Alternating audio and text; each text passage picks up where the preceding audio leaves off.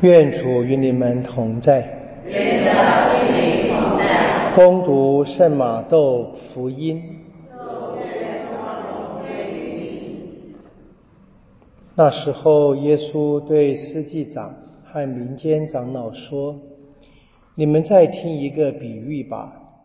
从前有一个家主培植了一座葡萄园，四周围上了篱笆。”园内掘了一个榨酒池，筑了一座守望台，就把园子租给园户，然后离开了本国。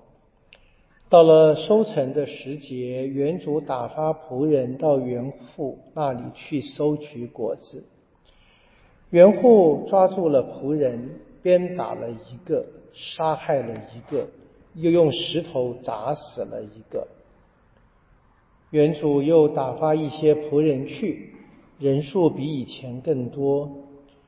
园户同样对待了他们。最后，他打发自己的儿子到他们那里去，说他们必会敬重我的儿子。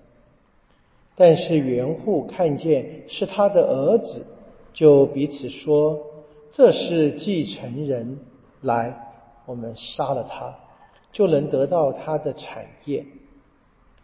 于是他们抓住他，把他推到园外杀了。那么葡萄园的主人来到时，要怎样对待那些园户呢？他们回答说：要毫不留情的消灭那些恶人，把葡萄园租给按时缴纳出产的园户。耶稣对他们说。匠人弃而不用的废石，反而成了屋角的基石。这是上主的所作所为，在我们眼中神妙莫测。这句经文你们没有读过吗？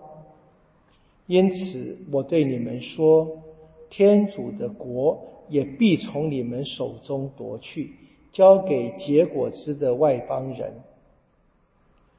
司祭长和法利赛人听了这些比喻，知道那是指着他们说的，就想逮捕他，但又害怕民众，因为他们都认为耶稣是一个先知。上主的圣言。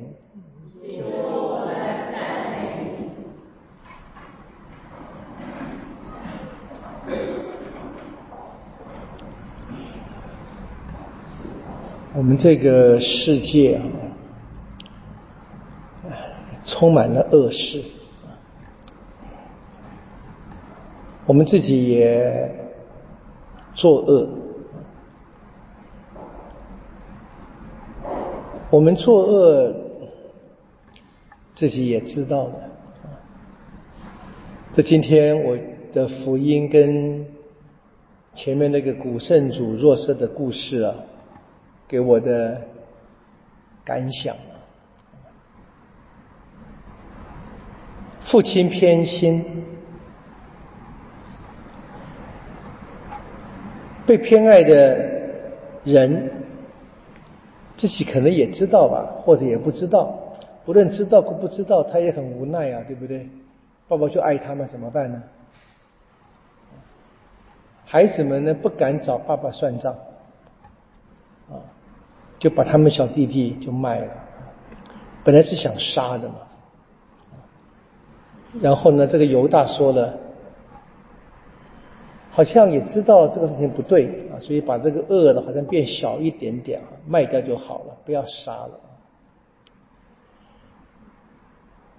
那福音里面呢，司祭长跟法利赛人听那个比喻，都知道是指着他们说的。他们还要去把这个事情实践出来，为什么？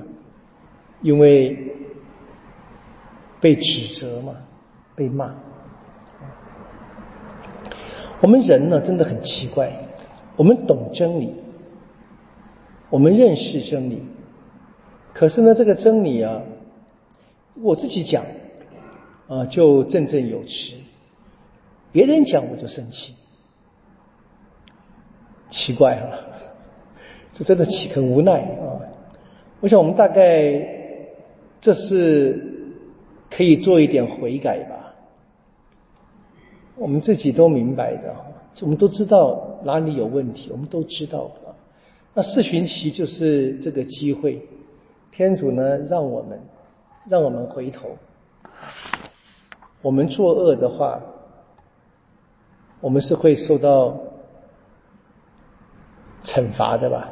啊，但是呢，如果我们是别人作恶的对象，或者我们是受害者的话，我们应该要相信，像今天的达畅勇啊，这个圣勇所反省的，他们在事后反省那个古圣主的故事啊，说这是上主的作为，我们一起答，我们该纪念上主所行的奇迹。若瑟被兄弟们出卖了，他却成为了一个让以色列人民得救的奇迹。哥哥们不能因此说：“哎，我们有功劳啊！”不，没有功劳，他们是犯罪，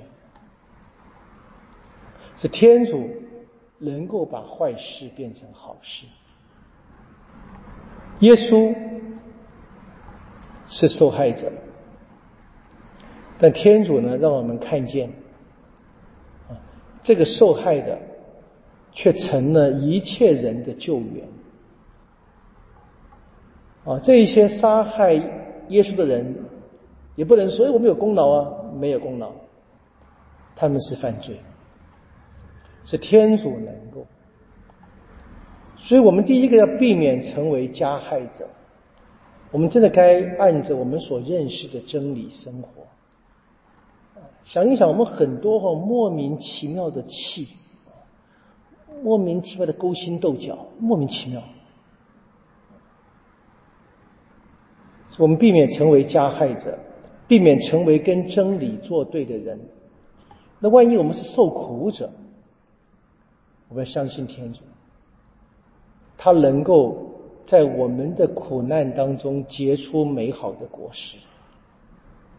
我们要。跟天主交出我们的果实的，我们能够安心的忍受，能够接纳，能够等待，我们相信天主的办法。我们求天主给我们这样的信心。第一个，自己不行恶；第二个呢，万一我们成了别人作恶的对象，不报复。要相信天主会因着我们的苦，成为很多人得到祝福的原因。